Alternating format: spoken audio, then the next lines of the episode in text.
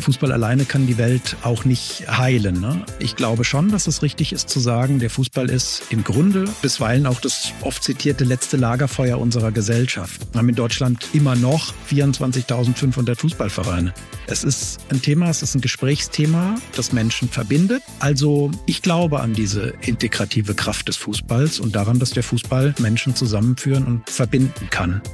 Wir müssen mehr darüber sprechen, was eine Gesellschaft eigentlich zusammenhält. Und ich möchte mich jetzt darüber mit einem Menschen unterhalten, der auf beeindruckend vielfältige Weise dem Gemeinwohl dient. Tobias Frischinski ist Geschäftsführer der DFB-Stiftungen Egidius Braun und Sepp Herberger. Der Mannheimer ist zudem in unterschiedlichen Bereichen ehrenamtlich tätig und über all das, aber natürlich auch über Fußball, möchte ich jetzt mit ihm sprechen. Herzlich willkommen zu Mensch Mannheim. Ich bin Carsten Kammholz und herzlich willkommen Tobias Frischinski. Danke für die Einladung. Tobias, zunächst möchte ich mit dir über deinen beruflichen Weg sprechen. Wie wird man denn Geschäftsführer von zwei DFB-Stiftungen und zwar in einem erstaunlich jungen Alter? Du warst nämlich, wenn ich richtig gerechnet habe, 34, als du die Stiftungen Egidius Braun und Sepp Herberger übernommen hast beim DFB. Wie kam das? Also Leben ist ja bekanntlich das, was man nicht planen kann. Und ich hatte das auch so nicht geplant. Ich hatte schon immer ein großes Herz für den Fußball und ähm, habe mich dann während meines Studiums für ein Praktikum beim DFB beworben. Bin dann im Mai 2007 dort angefangen als Praktikant, eigentlich bis zum 31. Oktober 2007, also für ein halbes Jahr und bin dann am Ende gefragt worden, ob ich denn bleiben wollen würde. Und dann habe ich gesagt, also ich habe nichts anderes vor, ich kann das schon gerne machen und war dann Werkstudent, habe meine Diplomarbeit da geschrieben war dann insgesamt zwei Jahre in der DFB-Zentrale in Frankfurt und bin 2009 gefragt worden, ob ich mir vorstellen könnte, in die Geschäftsführung der Sepp Herberger Stiftung einzutreten.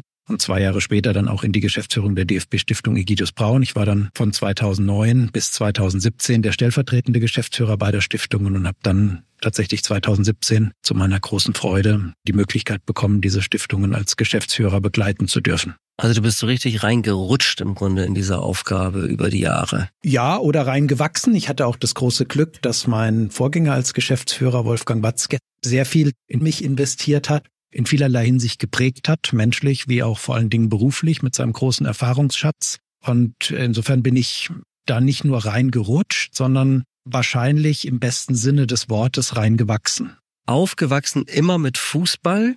Ist Fußball dein Leben? Kann man das so pauschal sagen? Also es ist ein wichtiger Teil in meinem Leben, aber es ist nicht das Einzige in meinem Leben. Aber es ist richtig, ich habe mit Fußball immer viel anfangen können und kann auch bis heute mit Fußball viel anfangen. Und ich bin über die Möglichkeiten des Fußballs, die der Fußball hat, als Sportart, sozusagen auch im übertragenen Sinne als Sprache, als Vehikel in der Interaktion zwischen Menschen, bin ich bis heute sehr begeistert und glaube auch fest daran. Du warst viele Jahre Schiedsrichter. Wieso hast du dich für das Schiedsrichteramt überhaupt entschieden und nicht für, ich sag mal, Stürmer. Landläufig glaubt man ja, alle, die die pfeifen, können nicht selber Fußball spielen. Unabhängig davon, ob ich Fußball spielen kann oder nicht. Ich glaube schon, dass ich es kann. Habe ich sehr gerne Fußball gespielt und spiele auch nach wie vor gerne Fußball. Aber ich fand auch diese Menschen auf dem Spielfeld, die dieses Spiel regeln und Verantwortung übernehmen, die fand ich schon immer sehr spannend. Jetzt muss ich dabei sagen, mein Opa war selber auch Schiedsrichter. Ich habe ihn zwar nie pfeifen sehen, aber ich wusste, dass er dieses Amt ausgeübt hat. Vielleicht hat mich das auch bewusst oder unterbewusst beeinflusst, aber in jedem Fall fand ich, wie gesagt, diese drei Menschen auf dem Spielfeld hochspannend und ich fand vor allen Dingen Dr. Markus Merck sehr spannend als Persönlichkeit und am Ende wollte ich das machen, was Markus Merck und viele andere Schiedsrichter auch machen. Ich wollte Schiedsrichter werden und bin dann tatsächlich im November 1997, damals war ich 14 Jahre alt, Schiedsrichter geworden es war zu der Zeit dann auch der frühestmögliche Zeitpunkt, um die Ausbildung abzulegen mit 14. Und das habe ich gemacht. Und dann habe ich das mit großer Freude auch dieses Amt ausgeübt. Wie lief dann die Schiedsrichterkarriere an? Wo bist du dann am Ende gewesen und welche Spiele hast du gepfiffen? Als erstes musste ich mal ähm, eine gewisse Zeit warten. Die Ausbildung war im November 1997 und ähm, ich habe dann warten müssen bis zum 28. März 1998. Und da hatte ich tatsächlich dann mein erstes Spiel, da habe ich mich sehr drauf gefreut, und zwar den SV Schauernheim in der Vorderpfalz gegen den VfL Neuhofen, auch in der Vorderpfalz. Und das war ein Spiel der E-Junioren. Das war mein erstes Spiel, das habe ich in guter Erinnerung. Und ich durfte danach, weil der Schiedsrichter für das Spiel der nächsthöheren Jugend nicht kam, auch gleich noch das nächste Spiel pfeifen. Also hatte ich zwei Spiele. Und dann bin ich relativ schnell auch aufgestiegen in höhere Klassen. Ich war am Ende dann Schiedsrichter in der Fußball-Oberliga Südwest damals die vierthöchste Spielklasse, aber ich hatte dann auch das Gefühl, dass es jetzt dann auch genug ist und habe dann 2009 relativ parallel zum Beginn meiner Tätigkeit bei den DFB-Stiftungen das Schiedsrichteramt zumindest auf dieser Ebene, auf dem Niveau der Leistungsklassen sozusagen im Verband und dann auch im Fußballregionalverband, habe ich dann beendet.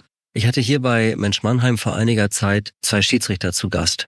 Und da hatten wir als sehr dominierendes Thema die Frage, ja, wieso fehlt so oft der Respekt eigentlich auch vor Schiedsrichtern auf dem Platz? War das auch ein Thema, das dich in deiner Schiedsrichterkarriere begleitet hat? Zunächst war es für mich immer so, dass mir diese Aufgabe und diese Tätigkeit deutlich mehr gegeben hat, als sie mir abverlangt hat.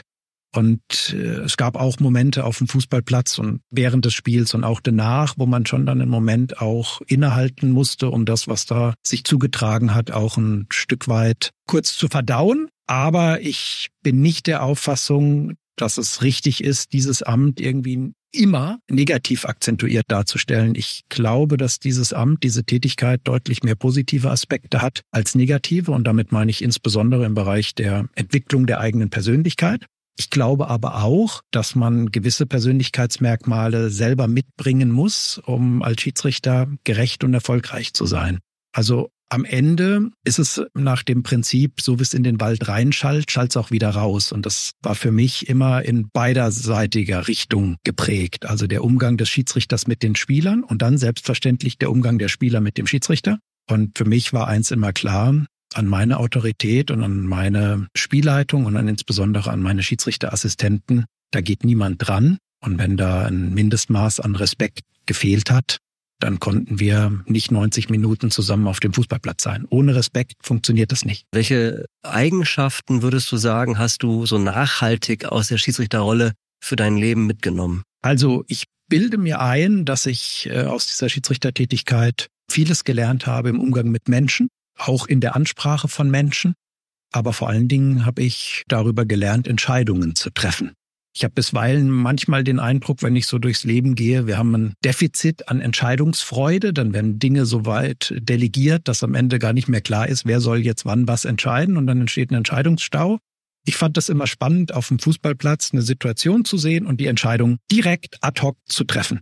Übrigens, auch weil ich diese Auffassung immer hatte und immer auch noch habe, tue ich mich bisweilen auch als Schiedsrichter eher schwer mit dem Videoassistenten, weil im Prinzip dieser natürliche Impuls aus dem Bauch heraus situativ zu entscheiden, der wird einen Moment unterdrückt. Und das habe ich mir auch ins Berufsleben und in andere Zusammenhänge mitgenommen, zu sehen, nachzudenken, nichts übers Knie zu brechen, aber am Ende einfach auch zu entscheiden. Sehr interessant. Hast du den Eindruck, dass Fußball grundsätzlich etwas Sinnstiftendes hat, über den Sport hinaus oder ist der Sport sinnstiftend? Also wie definierst du die Rolle des Fußballs für die Gesellschaft? Man muss natürlich immer ein bisschen aufpassen oder sollte zumindest darauf aufpassen, die Dinge auch nicht zu überhöhen, weder einzelne Akteure des Fußballs noch den Fußball als solchen.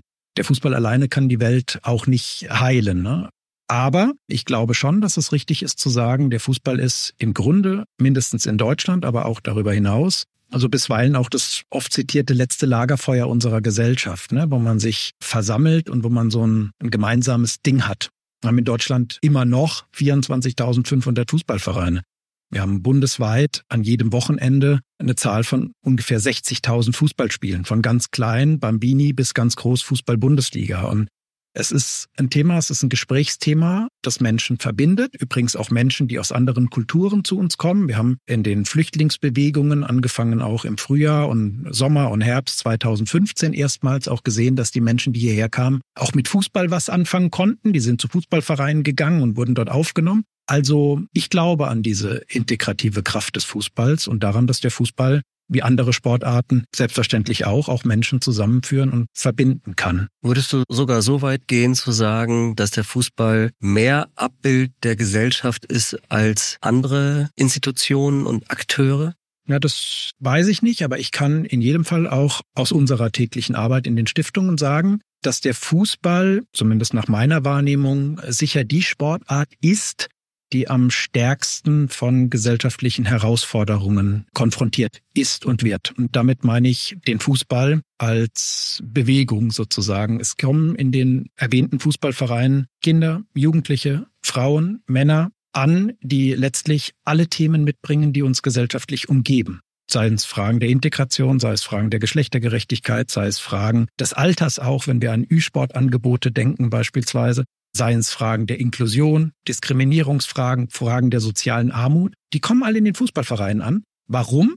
Weil einerseits der Fußball natürlich die populärste Sportart in unserem Land ist und andererseits, weil die Zugangsvoraussetzungen in den Fußballverein sehr niedrig sind. Der Beitrag ist sehr niedrig und die Ausstattungskosten sind in der Regel auch niedrig. Man braucht ein paar Schuhe, paar Socken, Hose, Trikot.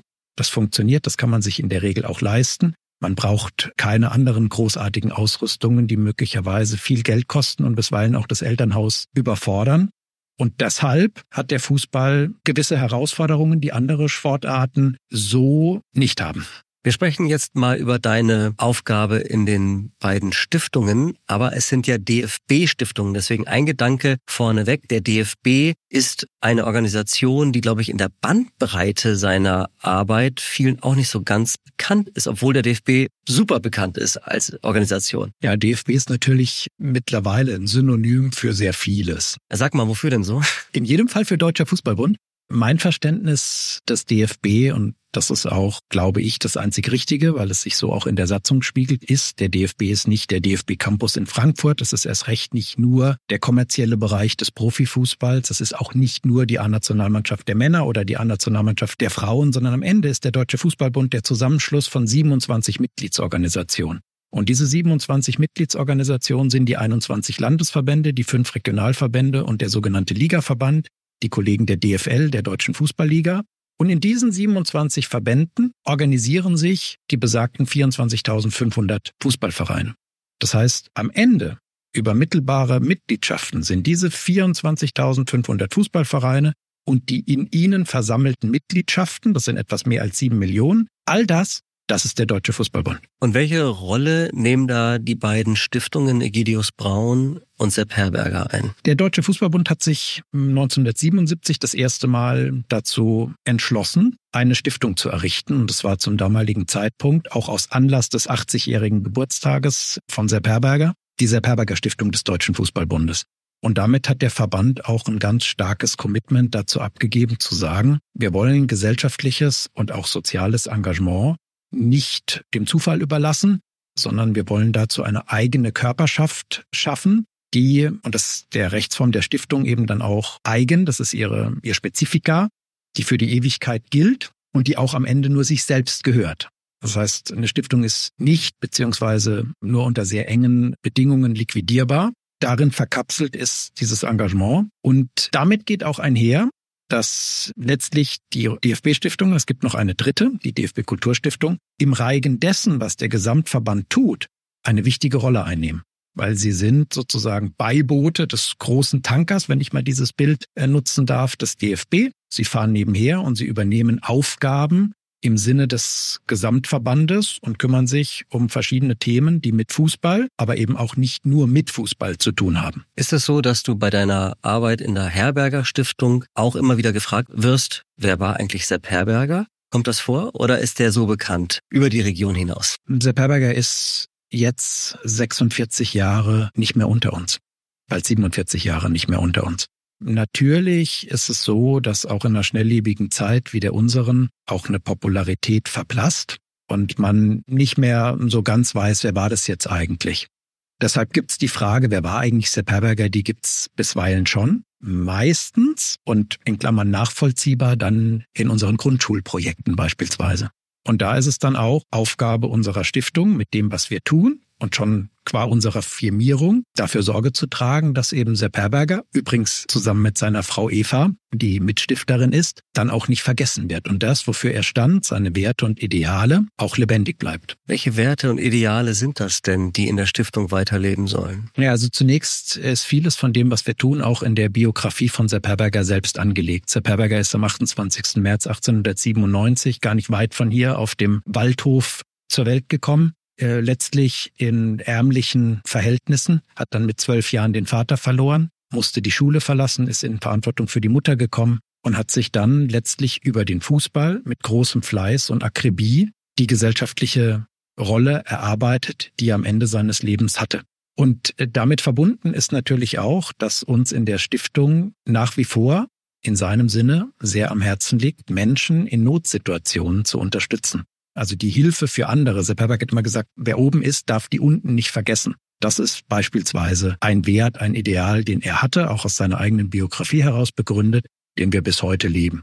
Oder anderer Wert, auch letztlich der Wert der Nächstenliebe, der sich da drin spiegelt, der sich dann aber auch in einem speziellen Bereich unserer Arbeit spiegelt, nämlich im Bereich der Resozialisierung. Wir sind seit 1977 auf seinen speziellen Wunsch hin auch in Justizvollzugsanstalten engagiert und versuchen im Rahmen unserer Möglichkeiten den Männern wie Frauen, den Jugendlichen wie Erwachsenen, die in den Haftanstalten bundesweit inhaftiert sind, mit den Möglichkeiten des Fußballs die Hand zu reichen und dazu beizutragen, dass sie nach der Haft wieder zurück in die Gesellschaft finden. Als die Herberger Stiftung 1977 gegründet wurde, waren wir beide noch gar nicht auf der Welt. Was weißt du über die Gründungsmodalitäten? Es war ja die erste Fußballstiftung, hast du ja auch gesagt. Wie kam es dazu und wieso hat man dieses Modell Stiftung gewählt? Zunächst muss man noch wissen, dass Sepp Herberger insgesamt 28 Jahre Fußball-Bundestrainer war. Von 1936 bis 1964.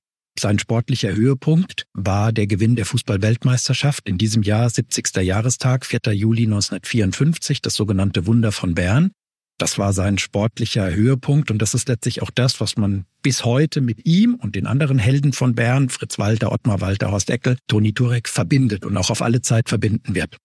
Aber die Verdienste von Sepp Herberger für den Fußball in Deutschland, die gehen noch weit über das Wunder von Bern hinaus. Sepp Herberger hat die Fußball-Bundesliga mitbegründet, schon in seinem eigenen Sinne, weil er gesagt hat, wenn ich durch die ganzen Oberligen fahren muss, um meine Spieler zu scouten, hm, da habe ich viel zu tun. Also wir brauchen eine zentrale Liga. Sepp Herberger hat die moderne Trainerausbildung in Deutschland mitbegründet und überhaupt auch erst geschaffen. Also all das hat man gesehen Anfang der 70er Jahre. Der damalige DFB-Präsident Hermann Neuberger, der hat sich im Grunde mit der Frage getragen, lieber Sepp, was ist denn mal, wenn du nicht mehr bist, mit deinem Nachlass? Und dabei hatte Neuberger weniger monetäre Aspekte vor Augen als vielmehr Herbergers legendäre Notizbücher und all die vielen anderen wunderbaren Sachen, die Sepp Herberger in seiner Akribie gesammelt hat. Und so kam man dann Anfang der 1970er Jahre, im Kontext auch der WM 1974 und in den Folgejahren mit den Eheleuten Herberger, die kinderlos waren in ihrer Ehe, darin überein, dass der Deutsche Fußballbund gesagt hat, Sepp Herberger, zu deinem 80. Geburtstag machen wir dir ein besonderes Geschenk. Wir schenken dir diese Herberger Stiftung, statten die mit einer Million D-Mark aus. Und die Eheleute Herberger haben testamentarisch verfügt, dass der Erstverstorbene auf den verbliebenen Ehegatten vererbt und der Letztverstorbene dann die Sepp Herberger Stiftung als alleinige Erbin einsetzt. Und so ist es dann mit dem Tod von Eva Herberger im Jahre 1989 auch gekommen und die Stiftung hat all das geerbt, was die beiden zu vererben hatten. Auch die legendären Herberger Notizbücher, die tatsächlich etwas unromantisch relativ dicke Leitsordner sind. Und davon haben wir mehr als 360 Stück im Nachlass. Und es gibt bedeutende Historiker in unserem Land, die sagen, der Sepp Herberger Nachlass ist der bedeutendste fußballhistorische Nachlass unserer Republik. Also allein an deinen Ausführungen kann man erahnen, wie groß auch die Verantwortung ist, dann den Namen Herberger und die Stiftung dann auch in die Zukunft zu führen.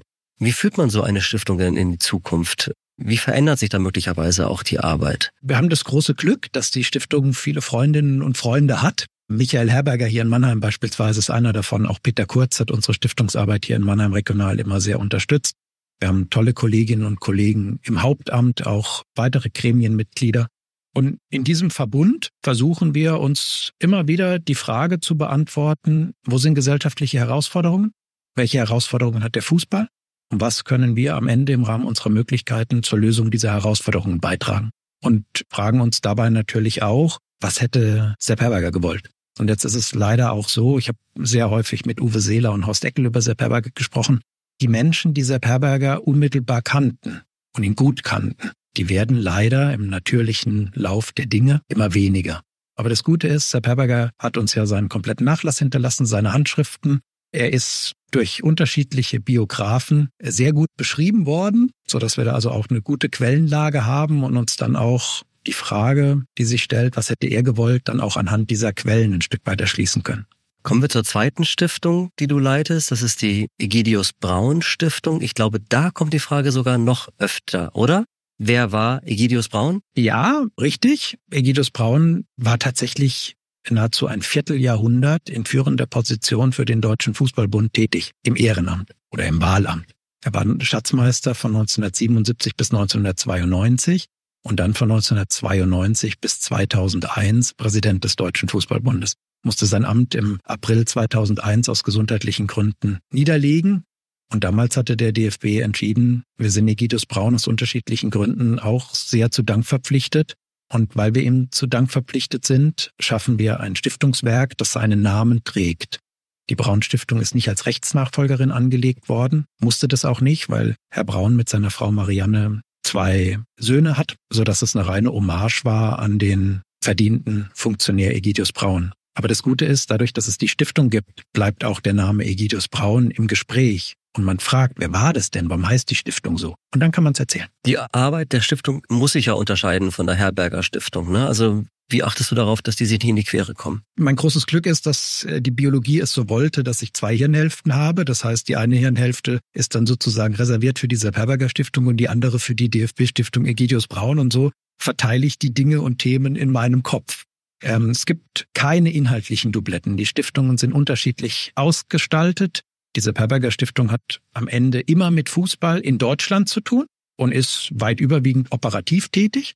Das heißt, man schreibt uns hm, nicht Briefe oder E-Mails und bittet um Unterstützung und kriegt von uns dann einen Check oder eine Überweisung zurück, sondern das, wo zur Perberger Stiftung draufsteht, da sind wir auch drin und machen das selber, unsere Projekte und Programme. In der DFB-Stiftung Egidus Braun ist es so, dass es nicht immer nur um Fußball geht und wir auch nicht nur in Deutschland aktiv sind, sondern auch von Anbeginn seit 2001 in verschiedenen Ländern Osteuropas, beispielsweise seit 2001 in der Ukraine.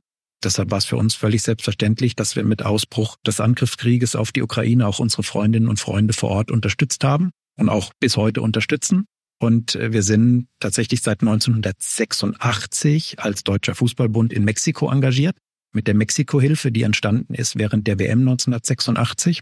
Dieses Engagement ist dann auch 2001 in die DFB-Stiftung Egidius Braun übergegangen so dass wir letztlich mit Blick auch auf Mexiko, das ist ja außerhalb Europas logischerweise, auch im weltweiten Kontext aktiv sind. Auch beispielsweise bei der WM 2010 in Südafrika aktiv waren oder 2014 in Brasilien. Die beeindruckende Arbeit der DFB-Stiftungen auf der einen Seite, auf der anderen Seite ein Profifußball, der, ich sag's mal, auch umstritten ist. Da ist unglaublich viel Geld im Spiel, wortwörtlich. Diese durch Kommerzialisierung wird immer wieder kritisiert. Wie nimmst du das wahr? Gewinnt dieser Fußball, dieser Profifußball mit den Megaverdienern, gewinnt der neue Herzen oder eher nicht? Ich bin ja von meiner Ausbildung Betriebswirt. Insofern kann ich vieles an der Stelle betriebswirtschaftlich nachvollziehen und mir auch betriebswirtschaftlich herleiten. Ne? Also am Ende kann man nur das ausgeben, was der Markt hergibt. Und wenn eine Gesellschaft, sei es in Deutschland oder auch in anderen Ländern, UK beispielsweise, es ermöglicht, dass solch äh, Gehaltszahlungen möglich sind und dass sozusagen die Eventisierung verschiedener Sportarten, aber auch insbesondere des Fußballs weiter voranschreitet, dann ist es so, dass der Fußball sich die letzten Jahre verändert hat in seinem Spiel, in seiner Ausgestaltung, im Fernsehen, im Zuspruch in den Stadien, im Merchandise, im Sponsoring, auch in der Technik. Das ist so, das kann man nicht bestreiten. Und dann muss jeder und jede für sich selbst entscheiden, findet man das jetzt gut oder findet man das nicht so gut. Man hat ja mitunter den Eindruck, dass da auf dem Platz nicht mehr elf Freunde stehen, sondern elf Ich-AGs. Ist das deiner auch? Die Spielerinnen und Spieler, die ich kennen darf, die wir auch stiftungsseitig begleiten dürfen in ihren eigenen Engagements oder die uns umgekehrt in unserem Engagement unterstützen, die sind alle so, dass sie erstens sehr nett sind, zweitens sehr engagiert sind, drittens bisweilen auch um ihr eigenes Engagement gar nicht viel Bohai machen, sondern sagen, ich habe die Möglichkeiten, das gehört sich so, es muss auch keiner wissen, ich mache das jetzt einfach und ich finanziere jetzt hier in einer Einrichtung für in Not geratene Kinder beispielsweise einen neuen Dachstuhl oder so, das muss auch nicht im Mannheimer Morgen stehen oder in der Bildzeitung oder im Radio laufen, das mache ich einfach, weil es mir gut tut. Und die sind, so wie ich sie kenne und so wie ich sie einschätze, alle auch gesund auf dem Boden, auch gesettelt in ihrer Familie, sind auch bisweilen anders, als sie medial dargestellt werden. Und die sind auch nach meinem Verständnis teamfähig. Aber ich kenne auch nicht alle. Interessant ist ja, dass wenn dann die Turniere anstehen, diese ganzen Themen dann beiseite geschoben werden oftmals und dann steht man hinter einer Mannschaft und man will, dass diese Mannschaft erfolgreich wird und dann haben wir wieder 80 Millionen Bundestrainer im Land. Das wird wahrscheinlich in diesem Jahr bei der Fußball-EM auch so sein. Welches Turnier hat dich eigentlich an den Fußball herangeführt? Welches Turnier hat dich so nachhaltig fasziniert, dass du immer noch drüber nachdenkst? Also das Turnier, das mich am meisten fasziniert hat, auch aus eigenem Erleben, war tatsächlich die Fußballweltmeisterschaft 2006. Damals war ich im Studium und ich hatte die Möglichkeit, im Sommer als Volontär tätig zu sein, am Spielort in Kaiserslautern.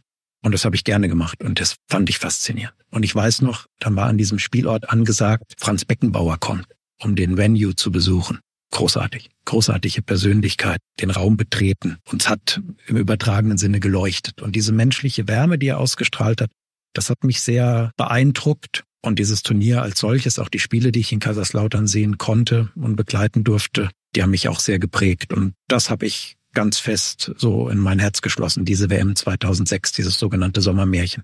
Aber ich kann mich auch noch an die WM 1990 erinnern. Damals war ich sieben Jahre alt und natürlich auch an das WM-Finale 2014. Und das, glaube ich, ist auch dann was Besonderes für den Fußball, ne, dass wir dann sozusagen auch als Gesellschaft so verschiedene Momente haben, die sehr eng mit dem Fußball verbunden sind, wo man weiß, wo man war und was man gemacht hat. Wo war ich gesessen, wie der Götze das Tor gemacht hat, zum Beispiel? Oder wie Andi Brehme 1990 den Elfmeter versenkt. Das weiß man. Also ich weiß beispielsweise, als Bremen den Elfmeter versinkt, waren wir auf Rhodos in der Hitze gesessen und haben dieses WM-Finale verfolgt. Wie wirst du es dieses Jahr machen? Wirst du dir Spiele bei der EM auch direkt im Stadion angucken? Also ich bin und bleibe großer Fußballfan, auch Fan der Nationalmannschaft. Deshalb werde ich mir Spiele angucken. Nicht alles, bei weitem nicht alles, aber tatsächlich bei zwei Spielen werden wir im Stadion sein. Wo wird denn Deutschland landen am Ende? Das weiß ich nicht. Ne? Sepp Herberger hat mal gesagt, das einzig Unberechenbare ist der Ball. Ich glaube, das bleibt auch so. Und wenn der Ball dann am 14.06. beginnt zu rollen, dann wird man mal sehen, wie die Mannschaft gegen Schottland ins Turnier kommt und wie es dann weitergeht. Und ich glaube, bis dahin ist noch ein bisschen Zeit, aber es zählt dann auch erst ab diesem Moment. Immerhin, in die Vorrunde haben wir es ja geschafft. Das stimmt. Du hast viele Ehrenämter. Und eins davon, das hast du mir gesagt, ist dir das, ja, im Grunde das Allerwichtigste. Das ist deine Arbeit im Vorsitz des Förderkreises Hospiz und Palliativ für Ludwigshafen und den Rheinpfalzkreis. Warum gerade dieses Amt? Warum ist dieses Amt so besonders für dich? Aus ganz persönlichen Gründen, weil ich eben mit meiner Familie vor jetzt ziemlich genau fünf Jahren in die Situation gekommen bin, dass mein Vater auf das Ende seines Lebens zuging, dann auch verstorben ist und wir gemerkt haben, wie wichtig es ist, wenn du plötzlich in so eine Situation kommst, dass es Menschen gibt, die dich unterstützen und die dir helfen. Bis dahin war der Begriff Hospiz für mich zwar bekannt, nicht mehr. Den Begriff Palliativ den kannte ich bis dahin nicht. Ich habe dann nicht nur die Begriffe kennengelernt, sondern ich habe auch die Tätigkeit und das Engagement der Menschen in den Einrichtungen auf Palliativstationen und auch im Hospiz dann kennengelernt und wertschätzen gelernt und bin darüber auch sehr demütig geworden und war einfach dankbar, dass wir diese Hilfe bekommen haben, dass mein Vater diese Hilfe bekommen hat und dann auch so sterben konnte, wie er am Ende dann gestorben ist. Das war ein Privileg und ich habe damals gesagt, wenn ich jemals irgendwie helfen kann, dann will ich das gerne machen. Und ich bin dann eine Weile später gefragt worden, ob ich helfe. Und ich habe gesagt, ja, ich habe ja gesagt, wenn ich helfen kann, dann helfe ich. Und so ist dieses Engagement gekommen und ich bin dankbar dafür, dass ich das machen darf. Und ich habe darüber vieles gelernt und lerne da nach wie vor dazu. Und ich muss sagen, wir haben ja auch während Corona mal so eine kurze Diskussion geführt in unserem Land, auch medial, wie wichtig Pflege ist und wie wichtig Pflegekräfte sind. So schnell wie diese Diskussion kam, war sie dann auch wieder weg. Aber ich habe gelernt, dass da so oft unbemerkt und im Stillen so richtig Großartiges und Wertvolles geleistet wird. Das weiß man dann, wenn man es braucht. Geht es dem Förderverein, dem du vorsitzt, darum, dass es mehr Hospizbetten, mehr Palliativbetten gibt? Oder was ist das eigentliche Ziel? Zunächst geht es auch darum, verschiedene Dinge zu ermöglichen, die aus unterschiedlichen Gründen nicht möglich sind, weil sie nicht finanziert sind. Das sind auch ganz profane Sachen. Wir finanzieren zum Beispiel auf der Palliativstation im St. Marien Krankenhaus in Ludwigshafen den Blumenschmuck, dass dann da die Patientenzimmer und auch die Aufenthaltsräume entsprechend mit Blumen versehen sind. Und das nicht Kunststoffblumen sind, sondern echte, die auch regelmäßig ausgetauscht werden. Kleinigkeit, aber wichtig für das Wohlfühlen sozusagen der Patientinnen und Patienten. Wir finanzieren darüber hinaus auch Fortbildungen der Mitarbeiterinnen, die auf Stationen tätig sind, dass sie regelmäßig darüber dann auch noch neues Wissen erlangen über ihre Tätigkeit. Wir finanzieren aber auch Programme, dass sie einfach auch miteinander mal was erleben können, dass sie dann auch mal rauskommen, dass sie zu Weihnachten mal losgehen und außerhalb des Krankenhauses einen Kaffee trinken. Ein wichtiges Anliegen ist es uns auch, das Thema in die Öffentlichkeit zu tragen und zu sagen, guck hin, das gibt es. Und dann auch, wenn wir die Möglichkeiten dazu haben, dann versuchen wir auch infrastrukturell zu helfen. Wir haben in Ludwigshafen die Palliativstation, die ist jetzt neu gebaut worden und da haben wir dann auch verschiedene Mittel zur Verfügung gestellt äh, seitens des Fördervereins, um dann auch auf dieser neu gebauten Station auch baulich das ein oder andere noch mit zu ermöglichen. Beispielsweise die Anschaffung von speziellen Betten, die dann auch auf den Balkon geschoben werden können, dass man auch, wenn man immobil ist und auch im Rollstuhl nicht mehr mobilisiert wird, noch nach draußen kann, um frische Luft zu atmen und die Natur zu erleben. Das sind die Dinge, die wir machen. Der Verein hat etwas mehr als 300 Mitglieder und da ist es auch so, dass von etwas mehr als 300 wahrscheinlich 295 einen sehr persönlichen Bezug dazu haben, weil sie allesamt auf Palliativstation oder im angeschlossenen Hospiz einen lieben Angehörigen verloren haben. Ich habe es ja eingangs gesagt, deine Tätigkeiten sind auf vielfältige Weise dem Gemeinwohl dienend und ich glaube, das ist in dieser Aufnahme sehr, sehr deutlich geworden, lieber Tobias. Da sage ich schon mal herzlichen Dank. Aber mein Schlussformat, das machst du auch noch mit und da geht's nur um Fußball. Fangen wir mal an. Mein erster Satz, den du beenden wirst, lautet, mein Fußballherz gehört. Naja, das darf ich in Mannheim als Kind der Pfalz sicher sagen, dem ersten FC Kaiserslautern. Ich darf das auch deshalb sagen, weil man Sepp Herberger eine ähm, sogenannte Affenliebe zum ersten FC Kaiserslautern nachgesagt hat. Und er war ja Waldhöfer durch und durch und war übrigens auch Nationalspieler für den SV Waldhof. Insofern bin ich da ja in guter Gesellschaft. Sehr gut gerettet. Nummer zwei. Das beste Spiel, das ich je gesehen habe, war. Ich mache das torreichste Spiel, das ich je gesehen habe. Das war tatsächlich der 34. Spieltag der Zweitligasaison 1996, 1997. Heimspiel, erster FC Kaiserslautern gegen den SV Meppen. Endergebnis 7 zu 6. Okay, das ist echt krass. So, Nummer drei. Ich habe ja schon gemerkt, du hast eine hohe Affinität zu Daten und Zahlen und kannst dir das alles sehr, sehr genau merken. Mal gucken, was du jetzt sagen wirst. Das beste Spiel, das ich als Schiedsrichter gepfiffen habe, war. Also in besonderer Erinnerung habe ich tatsächlich mein erstes Verbandsligaspiel. Das war gar nicht weit von hier. Spielvereinigung Oberhausen gegen den VfR Mannheim. Und zwar war das kurz nach der nicht durchgeführten Fusion des SV Waldhof mit dem VfR Mannheim. Und deshalb war das Meldefenster zu und der VfR musste in die Verbandsliga. Und man hat im Austausch zwischen dem Badischen Fußballverband und dem Südwestdeutschen Fußballverband mich dahin geschickt. Warum auch immer. Es war mein erstes Spiel. Und es waren auf diesem Sportplatz in Oberhausen, Rheinhausen etwas mehr als 2000 Zuschauer. Das war was Besonderes. Wie ging es aus? Ich meine, der VfR hat gewonnen, aber ich nicht abschließend sicher. Okay, ich habe noch einen vierten Satz äh, mal aus der Reihe. Und zwar der beste Spieler, den ich je erlebt habe, oder die beste Spielerin, ist ich habe als Schiedsrichter wirklich großartige Fußballer gesehen, gerade im Jugendbereich. Und ich habe echt auch bei vielen gedacht, boah, die werden Profi. Sind es nicht geworden. Das hat mir bestätigt, dass es von tausend einer schafft, wenn es gut geht. Ansonsten habe ich jetzt, unabhängig von seinem Tod, in der vorvergangenen Woche die Doku gesehen über Franz Beckenbauer. Das ist dann tatsächlich an der Stelle das Problem, wenn man Jahrgang 1983 ist, dann hat man ihn nicht persönlich spielen sehen, aber wenn man sich das anschaut, war er sicher einer der größten Fußballer, die wir in Deutschland hatten. Lieber Tobias Wyszynski, tausend Dank für dieses Gespräch. Danke für die Einladung.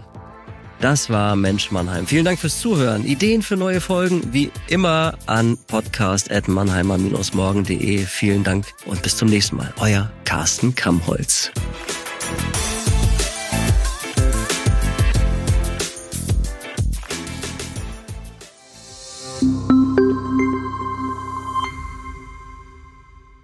Ein Podcast des Mannheimer Morgen.